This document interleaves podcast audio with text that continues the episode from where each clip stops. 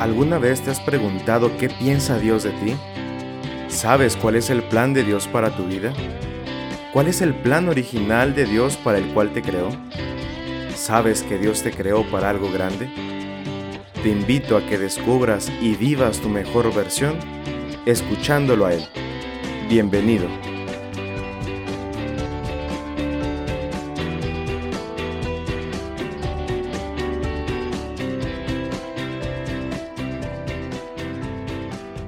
Hola, ¿qué tal hermanos y hermanas? Espero que se encuentren muy bien. Jamás me había presentado en los episodios pasados, bueno, al menos solo en el primero, pero por petición de un hermano y por inquietud de varios, y claro, para darle formalidad al asunto lo hago con mucho gusto. De este lado del micrófono les habla Kevin Martínez. Soy seminarista del Seminario Diocesano de San José en la Diócesis de Mexicali. Y quiero darles la bienvenida a un episodio más de este podcast, Audite Ilum. Escúchalo a Él. Un podcast que pretende ser un puente entre la palabra de Dios y la vida cotidiana, donde al reflexionar sobre la palabra encontrarás pistas para descubrir, vivir y compartir tu mejor versión. Bienvenidos pues a este episodio número 7. Me siento muy contento pues seguimos creciendo. Sigue creciendo esta pequeña comunidad que se forma en torno a la palabra. Me llena de alegría darme cuenta de la respuesta de quienes escuchan cada episodio y sobre todo de cómo Dios va tocando corazones para transformarlos, para conducirlos a través de su palabra a su mejor versión, es decir, a la plenitud de aquello para lo que fuimos creados. Ya hemos dado grandes pasos en este recorrido, en este camino de búsqueda, camino de encuentro y aunque cada episodio tiene su particularidad, su tinte único y especial, todos están entrelazados, pues es la misma palabra que se pronuncia, es el mismo corazón oyente el que se dispone, y es en este mismo camino de la vida en el que se busca expresar la mejor versión de sí mismo. Seguimos en el camino que nos propone San Mateo en su Evangelio. Dejamos atrás el capítulo 13, capítulo que hemos dedicado a reflexionar sobre el dinamismo del reino, dinamismo que ejerce su propia fuerza para hacer crecer, fermentar y dar fruto, y a la vez meditamos sobre la exigencia y la necesaria colaboración de quien lo recibe, lo encuentra y lo comparte. Si no has escuchado los episodios pasados, te invito a que los escuches y descubras el reino que ha sido sembrado en tu tierra, en ti. Ahora nos detenemos a reflexionar el capítulo 14 de este Evangelio. Te recuerdo que vamos siguiendo la lectura no de manera secuencial o continua de un Evangelio, aunque a veces coincida de esta manera, sino la forma en la que la liturgia de la Iglesia nos lo presenta a lo largo del año litúrgico. Este fragmento que escucharemos corresponde al decimoctavo domingo del tiempo ordinario. Dispongámonos pues para escuchar el Evangelio de San Mateo capítulo 14 versículos 13 al 21. En aquel tiempo, al enterarse Jesús de la muerte de Juan el Bautista, subió a una barca y se dirigió a un lugar apartado y solitario. Al saberlo la gente lo siguió por tierra desde los pueblos. Cuando Jesús desembarcó, vio aquella muchedumbre, se compadeció de ella y curó a los enfermos. Como ya se hacía tarde, se acercaron sus discípulos a decirle, Estamos en despoblado, y empieza a oscurecer. Despide a la gente para que vayan a los caseríos y compren algo de comer. Pero Jesús les replicó, No hace falta que vayan, denles ustedes de comer. Ellos le contestaron, No tenemos aquí más que cinco panes y dos pescados. Y él les dijo, Tráiganmelos. Luego mandó que la gente se sentara sobre el pasto, Tomó los cinco panes y los dos pescados, y mirando al cielo, pronunció una bendición. Partió los panes y se los dio a los discípulos para que los distribuyeran a la gente. Todos comieron hasta saciarse, y con los pedazos que habían sobrado se llenaron doce canastos. Los que comieron eran unos cinco mil hombres, sin contar a las mujeres y a los niños. El Evangelio nos sitúa tras la muerte de San Juan el Bautista. De hecho, el capítulo 14 al que nos referimos inicia precisamente con la narración del martirio de San Juan, cuya celebración litúrgica recordamos el 29 de agosto. Este dato será interesante pues más adelante, cuando Jesús haga la pregunta crucial a sus discípulos, ¿quién dice la gente que soy yo? Saldrá la referencia a Juan el Bautista como si Jesús fuera el eco de la misión profética de Juan y no su mensaje y contenido. Pero ya tendremos tiempo para hablar de este punto. Dejando a un lado este marco referencial, nos situamos ante el acontecimiento que narra este fragmento perícopa del Evangelio.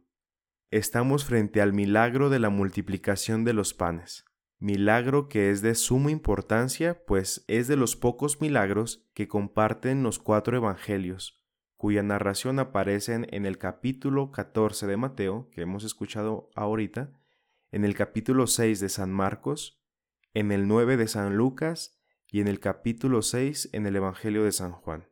Los Evangelios de San Mateo y San Marcos serán los únicos que narren una segunda multiplicación.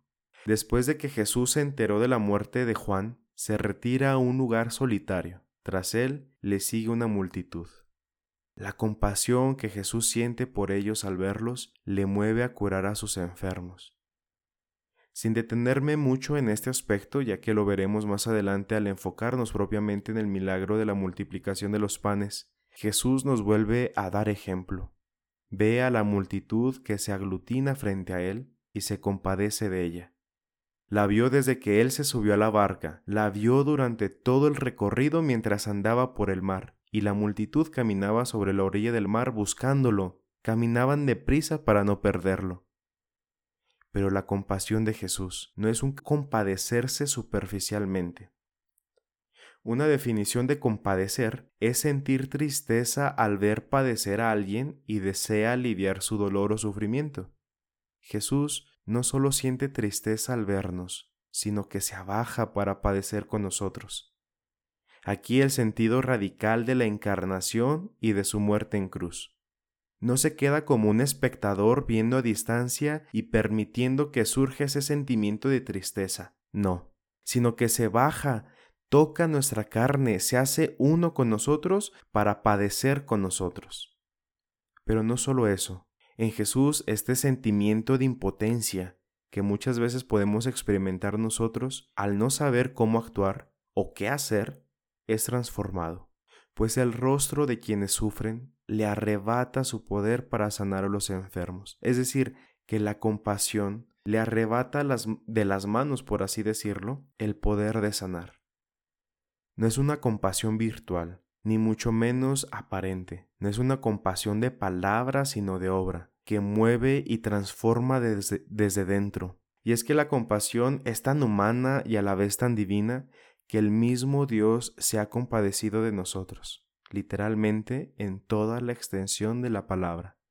Por lo tanto, la verdadera compasión es aquel movimiento que desde las entrañas, desde dentro, mueve a toda la persona, no solo sus sentimientos de, de, tristeza, de nostalgia, de lástima, de impotencia, sino que desde dentro la compasión es capaz de hacer que el hombre se mueva para compadecerse, es decir, para padecer con aquel que sufre lo mueve para ser, hacerse y sentir con aquel que ve, con aquel rostro que se manifiesta frente a nosotros, rostro que grita y a la vez calla. La verdadera compasión es aquella que nos lleva al auténtico encuentro con el otro, encuentro fecundo, pues la compasión es curar sus heridas, sanar su enfermedad. Esta es la verdadera compasión, la que Jesús a lo largo de todo su Evangelio nos testifica. Compasión es compartir la pasión con el otro, o mucho mejor, la compasión es apasionarse por el otro. Continuando con el relato, hay una indicación de tiempo, como ya se hacía tarde. Probablemente había pasado toda la mañana mientras Jesús curaba y enseñaba. Los discípulos se acercan a él y con una preocupación aparentemente genuina le dicen, despide a la gente, pues es un lugar despoblado y empieza a oscurecer. Que vayan al poblado cercano y compren algo para comer. Con tanta explicación, la justificación de los discípulos parece seria. Están preocupados de que la gente se regrese a sus hogares en la noche con el riesgo que eso conlleva, pero también están preocupados de que no hay alimento cerca. La respuesta de Jesús los desconcierta, pues parece una orden casi imposible de cumplir. Esperaban que el maestro confirmara su moción y terminara por despedir a la gente. Pero él les respondió, no es necesario que se vayan, denles ustedes de comer. Ante tal petición podemos imaginarnos las caras de los discípulos llenas de asombro, con expresión de pánico, y la reacción no se hace esperar. No tenemos más que cinco panes y dos pescados, que podemos traducir como ¿qué no ves, Señor? Hay mucha gente y lo que tenemos ni siquiera alcanza para nosotros. La actitud frente al reto lanzado por Jesús a los suyos es de la salida fácil. Los discípulos se lavan las manos y no, no es por medio del coronavirus, sino miedo al compromiso, miedo de aceptar el reto de Jesús. Es más fácil despedirlos que hacer como que hacemos y no hacemos nada. Ellos, humanamente, saben que no alcanzarán ni para alimentar un par de bocas. Pero Jesús insiste, denles ustedes de comer. Quiero enfatizar la dirección de las palabras que Jesús dirige, pues las dirige directamente a sus discípulos. Son ellos los responsables de alimentar a la multitud. Quiero detenerme en reflexionar dos elementos sobre este aspecto para luego continuar. En primer lugar, sabemos que este milagro de la multiplicación de los panes hace una perfecta alusión que evoca a la Eucaristía. Y sí, este pasaje no se entendería si no hacemos referencia a la Eucaristía. Y precisamente es a los discípulos a quienes el Maestro les encarga, denles ustedes de comer. Y aquí no podemos sino contemplar el misterio que existe entre estos dos sacramentos, de esta hermosa vocación y este admirable sacramento, alimento de vida eterna. La Iglesia, a través de los siglos y, desde su origen, entendió perfectamente esta estrecha unidad que hay entre el sacerdocio y la Eucaristía. El mandato del Señor, denles ustedes de comer, fue entendido desde el corazón de la comunidad naciente y es entendido todavía hoy en el corazón de la Iglesia. Sin sacerdocio no hay Eucaristía, como sin Eucaristía no hay sacerdocio. ¿Quién nos alimentará? ¿Quién nos dará el pan celestial, sino aquellos hombres a quienes el Señor les mandó, denles ustedes de comer? Hoy más que nunca la compasión que el Señor siente por esta multitud hambrienta hace exclamar, denles ustedes de comer. Por eso sigue llamando, por eso sigue invitando, sigue seduciendo corazones, sigue lanzando este reto. No es necesario que se vayan, pues ustedes les darán de comer. ¿Cómo no admirar cada vez más esta hermosa vocación? ¿Cómo no contemplarla como vocación divina, más que una profesión? ¿Cómo no ser agradecidos por tal vocación? Hoy, querido joven, querido hermano, el Señor te sigue invitando para hacer alimento, para hacer pan partido y compartido. Pero aquí está el segundo aspecto. Solo hay cinco panes y dos pescados. Habíamos dicho que los discípulos querían irse por el camino fácil, lo más rápido, lo más fácil, lo que cuesta menos, lo conveniente humanamente hablando, al menos para ellos, era dejarlos ir, despedirlos, y pronto porque ya se estaba ah, oscureciendo. ¿Cuántos jóvenes hemos sentido el llamado y seducidos por el mundo, hemos tomado el camino fácil. Pues el mundo, hoy más que nunca, nos enseña que no vale la pena hacer un esfuerzo extra, que no costea hacer sacrificio. ¿Para qué batallar si lo más fácil es despedirlos? ¿Qué no ves que solo hay cinco panes y dos peces? Déjalos ir. Pero el Señor, mirando a sus discípulos, vuelve con insistencia y llama y los invita, denles ustedes de comer.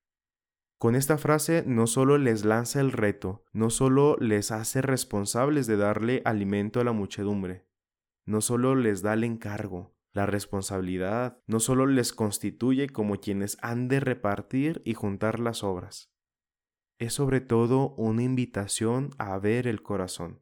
Jesús los mira a ellos, ellos se miran a sí mismos y entre sí, se ven vacíos, se ven desprovistos de tanta cantidad de alimento y terminan por decir, solo tenemos cinco panes y dos pescados. Entre todos sus discípulos han recolectado cinco panes y dos pescados, es decir, que ni siquiera ellos mismos traían para sí alimento suficiente.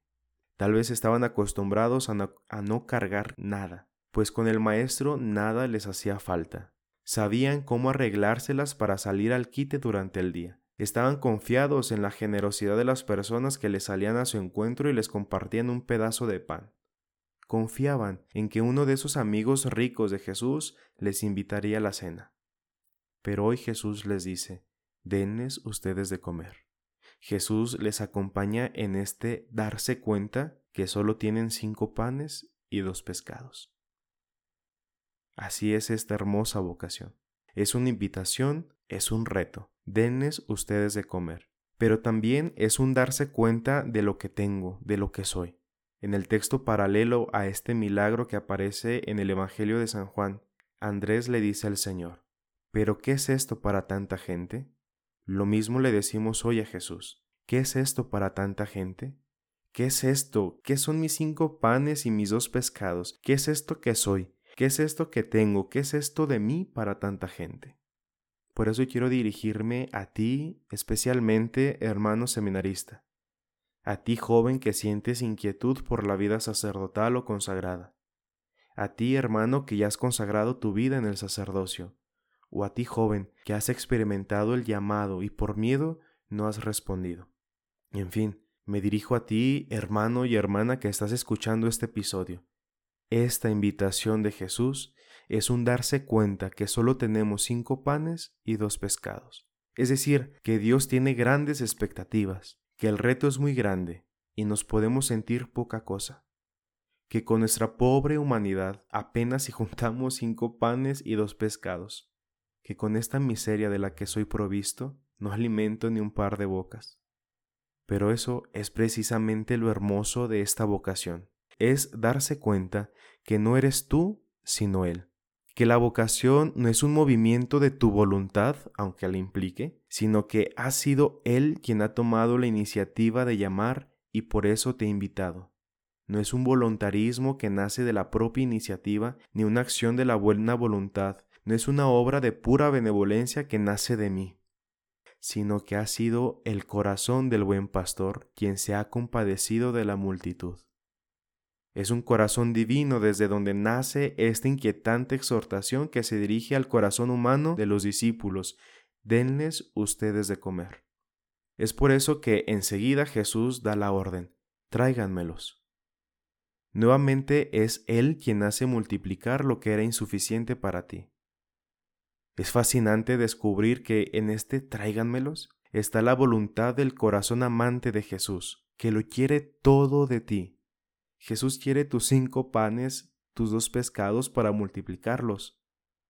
No se decepciona al saber que solo tienes eso. No cambia de planes al ver ahí envueltos en una servilleta tus cinco panes, panes duros o resecos, tus dos pescados casi a punto de echarse a perder. No, no cambia de planes no los ve y dice, ah, ¿saben qué? Mejor si hay que despedirlos, hay que dejarlos ir. No, quiere que se los traigan, quiere que tú se los des, que se los ofrezcas, pues Él sabe multiplicar. Eso que tú consideras como tu miseria, como poca cosa, como insuficiente hasta para ti, el Señor lo quiere. Tráiganmelos. Y dice el texto que los tomó y miró al cielo. Así es, hermanos, el Señor toma tus cinco panes y dos pescados. Él quiere tomarlos para transformarlos. Qué magnífico es pensar que esto que tú consideras como poca cosa, el Señor lo toma. Mira al cielo, es decir, dirige su mirada al Padre y lo reparte. Quiere hacer de ti alimento para los otros y lo hace a través de tomarlos en sus manos, de dirigir los ojos al cielo. Es que en verdad no me contengo con esta idea, es que no quepo al pensar que el Señor te toma a ti, te tiene entre sus manos, dirige su mirada al cielo, pronuncia una bendición sobre ti y te transforma en alimento, y te reparte y contigo, con lo que tú le has ofrecido, sacia una multitud de más de cinco mil hombres. Por eso, hermano, hermana, no tengas miedo. No tengas miedo a la misión que te ha sido encomendada, a la vocación a la que has sido invitado, invitada, pues la llevarás a cabo no por tus propias fuerzas, no por tus cinco panes y dos pescados, sino porque eso que tienes, eso que posees, eso que eres, se lo has dado a Jesús, y Él lo hará multiplicar, y será suficiente para alimentar a una gran multitud. No tengas miedo de entregarle tus cinco panes y dos pescados. No tengas miedo de entregar todo al que todo entregó por ti. Pudiéramos terminar aquí este episodio, pues la verdad es fascinante sentir cómo el corazón se revolotea con tantas palabras. Pero aún hay más. Por eso te invito a que continuemos. El desenlace de este Evangelio termina con la recolección de las obras llenando doce canastos, que volvemos a hacer referencia a los doce apóstoles. Y lo asombroso es el dato que el evangelista ofrece al decir la cantidad de personas que han sido alimentadas, cerca de cinco mil hombres, sin contar mujeres y niños. Cinco mil hombres, si quisiéramos dimensionar con esta cantidad de personas, el palenque del FEX en Mexicali estaría casi repleto. Y si nos imaginamos que cada hombre era acompañado de su esposa, suponiendo que todos estaban casados, esto duplicaría el número, por lo que la Plaza Calafia en Mexicali también estaría a su máxima capacidad. Si estás escuchando esto y no conoces los lugares a, los que me referí, imagínate a esos cinco mil hombres acompañados por sus esposas llenarían la Basílica de Guadalupe en la Ciudad de México, o bien el Auditorio Nacional también estaría a su máxima capacidad y aún nos falta contar a los niños. Pero si los tiempos de Jesús eran semejantes a los nuestros, donde las mujeres son quienes asisten más a la iglesia, sabremos que la referencia del número de los hombres que menciona el evangelista es por mucho rebasado por el número de mujeres. ¿Y qué decir del número de los niños? En fin, esto solo nos ayuda a tener una referencia gráfica de cuántas personas fueron alimentadas. Y quiero detenerme en este aspecto. Todos comieron hasta saciarse. El hambre es una experiencia natural, tan humana, tan lógica, tan normal. Es una de las necesidades básicas no solo del hombre, sino de todo ser viviente. Y es una de las primeras experiencias o necesidades que el hombre experimente y reconoce. Pensemos, por ejemplo, en un bebé. El recién nacido puede llorar por tres razones. Porque tiene hambre, porque se siente incómodo y aquí háblese de que tiene frío, de que está sucio o porque está enfermo, o simplemente llora porque tiene sueño. Al principio son reacciones instintivas como principios para la sobrevivencia, nutrición, salud y sueño. Las dos últimas permanecen como tal por no saber distinguir todavía una de la otra, pero con el paso del tiempo el bebé empieza a darse cuenta de que al llorar, al emitir esta alarma cuando se siente hambre, será atendido, será alimentado. Probablemente esta sea una de las primeras secuencias y conclusiones lógicas que el hombre haga en sus primeras fases de desarrollo. Ya la neurociencia o la psicología nos dirán con certeza lo que pasa en el cerebro y la conducta del bebé, pero empíricamente lo podemos ver.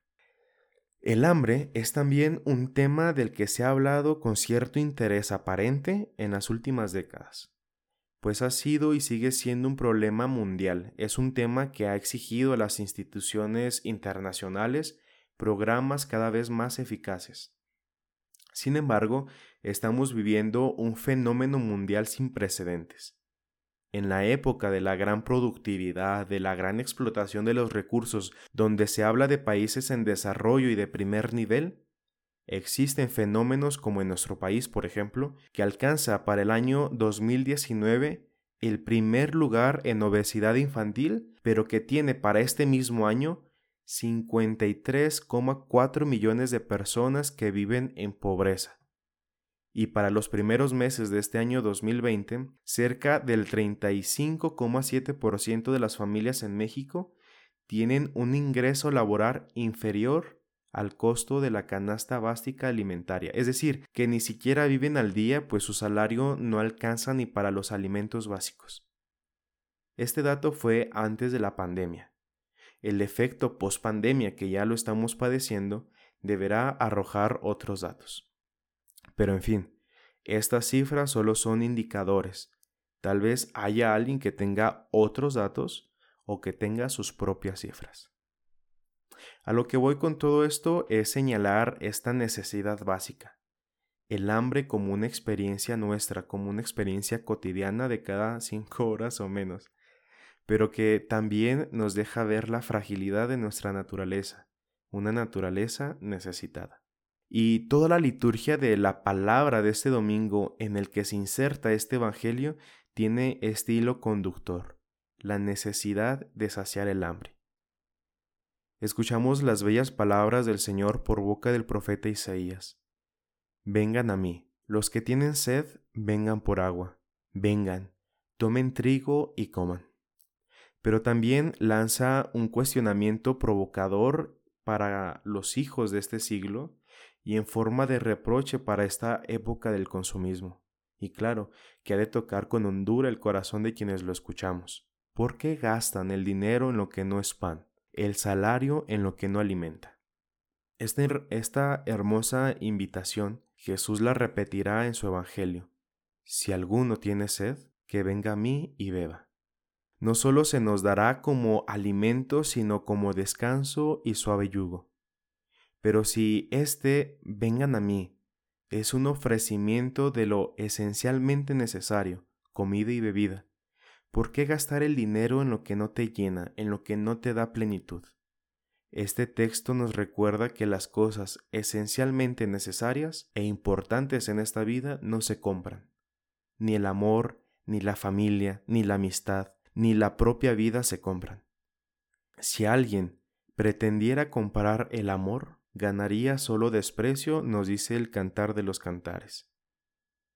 Y el Señor vuelve a insistir, escúchenme y comerán bien. Y sigue insistiendo, escúchenme y vivirán. Quiero sellar con ustedes una alianza perpetua. La escucha atenta de la voz de Dios es el verdadero alimento. Jesús lo recordará. Mi alimento es hacer la voluntad del que me ha enviado. Es el corazón del Padre que clama, escúchame. Mira, presta atención a lo que te digo. No busques fuera lo que tienes frente a ti. ¿Deseas plenitud? ¿Deseas felicidad? ¿Deseas alimento y, y bebida? Aquí lo tienes, escúchame.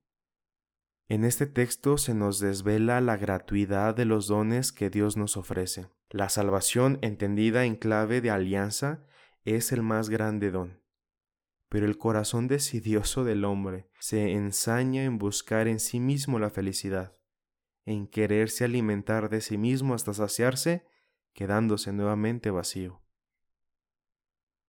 En la segunda lectura, San Pablo lanzará esta pregunta, ¿qué cosa podrá apartarnos del amor con que Cristo nos ama? Ni siquiera el hambre, ni siquiera la muerte, ni los poderes de este mundo, ni los ángeles, ni criatura alguna podrá apartarnos del amor que nos ha manifestado Dios en Cristo. Qué profunda es la convicción de San Pablo para poder decir semejantes palabras. Nada podrá apartarnos del amor de Cristo. En el episodio pasado hablamos de aquellos que han encontrado un tesoro y lo han vendido todo para poseerlo. Te pregunto, ¿cuál es tu tesoro? ¿Acaso el mayor tesoro que tienes en tu vida no es el amor de Dios que te ha manifestado en Cristo? Pues este tesoro, por el que has vendido todo, nadie te lo puede arrebatar. Entonces, si el amor de Dios, que es Cristo mismo, y este amor es nuestro alimento, lo es todo, entonces volvemos a la pregunta de Isaías, ¿por qué gastas tu dinero en lo que no alimenta? ¿Por qué te afanas en conseguir una felicidad que no te planifica? ¿Por qué te conformas con la felicidad que el mundo te ofrece? Y al sentirnos incapaces o indignos de este amor, buscamos compensaciones, porque hemos, más bien, porque no hemos entendido la gratuidad de este amor que solo proviene de Dios porque nuestro corazón sigue deseando este alimento, sigue hambriento y necesitado de ser saciado por este pan que es Cristo. Pero como vivimos en una sociedad en la que nada es gratis, buscamos comprar aquello de lo que nos sentimos hambrientos. Pero volvemos, el amor, la felicidad, lo auténticamente importante en esta vida no se puede comprar. Entonces buscamos una compensación. ¿Y qué son las compensaciones? Te lo explicaré con un ejemplo muy burdo, muy tonto. Necesito unos zapatos. Deseo comprarme unos zapatos Tom Ford. Al verme incapaz de conseguirlos porque son demasiado caros, compro los más baratos para satisfacer la necesidad inicial. En pocas palabras, el hombre tiene deseos, deseos de plenitud, de felicidad, de sentirse amado, y detrás de todos los deseos del hombre se esconde el deseo por antonomasia, el hambre y la sed de Dios. Partiendo de aquí, hemos de reconocer que tenemos deseos, que el hombre tiene deseos. Pero no tenemos que negar, ni rechazar, ni reprimir nuestros deseos. Al contrario, al reconocer el deseo por excelencia, que es el deseo de Dios, se ha de ordenar todos los demás deseos, por muy humanos que parezcan. Las compensaciones son una mentira tomada por verdad. La compensación es pensar que la comida chatarra nutre, que es la más sana, la más buena, la que me hace bien, la que necesito. Una compensación es comer comida chatarra pensando en que eso me quitará el hambre. Una compensación es buscar un placer para aliviar un dolor. Pensemos en quien sufre alguna adicción, ya sea a las drogas, al alimento, al sexo, a la, a la pornografía, a adicción a lo que sea porque un adicto le es casi imposible salir de su adicción, porque nunca se tiene bastante de lo que en realidad no se desea. Es decir, no es que el adicto al sexo o a la pornografía, por poner un ejemplo, tenga un deseo al sexo mismo. ¿Acaso esta persona no estará sediento, sedienta verdaderamente o verdaderamente hambriento de experimentar un auténtico amor? Recuerdo la frase del padre Jorge Loring, es un sacerdote español jesuita, eh, fallecido ya hace algunos años, que dice algo respecto a esto. Dice, si el sexo fuera la garantía de una felicidad auténtica, las prostitutas serían las personas más felices de la tierra. Y vemos que no es así. ¿Qué herida tan profunda ha de querer tapar el joven que está ahogado en el alcohol? ¿Cuál será el deseo profundo y auténtico del hombre o de, la, mujer que viven embotados en las drogas? Y esto solo por ejemplificar el tema de las compensaciones, pero habrá compensaciones más sutiles. Nos podemos preguntar qué buscará el niño o la niña, el adolescente o el joven, la esposa o el esposo en la pantalla de su celular. ¿Qué hay en tu celular que no lo tengas en la vida real? ¿Por qué buscar amistades virtuales, amores virtuales, cuando tienes la oportunidad de experimentar el amor verdadero, el amor verdaderamente auténtico, el amor de Dios, el amor de tu familia, de tus amigos? Este tema puede darnos para más. Finalmente, está la invitación a reconocer las palabras del Salmo 41, reconocer en estas palabras la verdad que anhela, el deseo más profundo de nuestro corazón. Mi alma tiene sed de Dios. Descubrir en Jesucristo hecho pan, dado por el Padre a los hombres como alimento que sacia todos los deseos que se anidan en el corazón del hombre. ¿Acaso no comieron hasta saciarse, hasta la hartura, los cinco mil hombres por el pan que Cristo les dio? Comieron hasta saciarse. Es que si comes del pan que Dios te ofrece, que es Jesús mismo, el pan eucarístico, no te quedarás con hambre.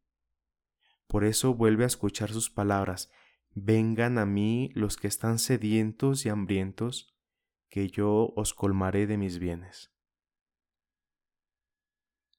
Hemos llegado al final de este episodio, uno de los más extensos que hemos tenido hasta ahora con mucho que seguir reflexionando y con muchas cosas que hay que revisar en la propia vida. Recuerda, seguimos en este camino descubriendo nuestra mejor versión. Quiero proponerte algunas preguntas que te puedan ayudar a aterrizar esta reflexión en tu propia vida y a sintetizar de alguna manera todo lo que hemos visto en este episodio. Siento compasión de los que sufren, especialmente de los enfermos. ¿He ofrecido a Jesús mis cinco panes y dos pescados o los he retenido para mí? ¿Qué compensaciones puedo identificar en mi vida? ¿El deseo de felicidad es mi deseo más profundo? ¿Encuentro en la Eucaristía el alimento que sacia toda mi hambre de plenitud? Hermano, hermana, Gracias por escuchar este episodio. Espero con el corazón que estas y todas las reflexiones te estén ayudando a vivir más auténticamente tu mejor versión, versión que solo logramos descubrir en Cristo. Me despido de ti, no sin antes invitarte a que nos sigas en nuestra cuenta en Instagram. Nos encuentras como audite.ilum. Mándanos tus mensajes, tus comentarios y dinos qué te ha parecido este episodio. Recuerda, vive tu mejor versión, pues en ti se complace Dios. Hasta la próxima.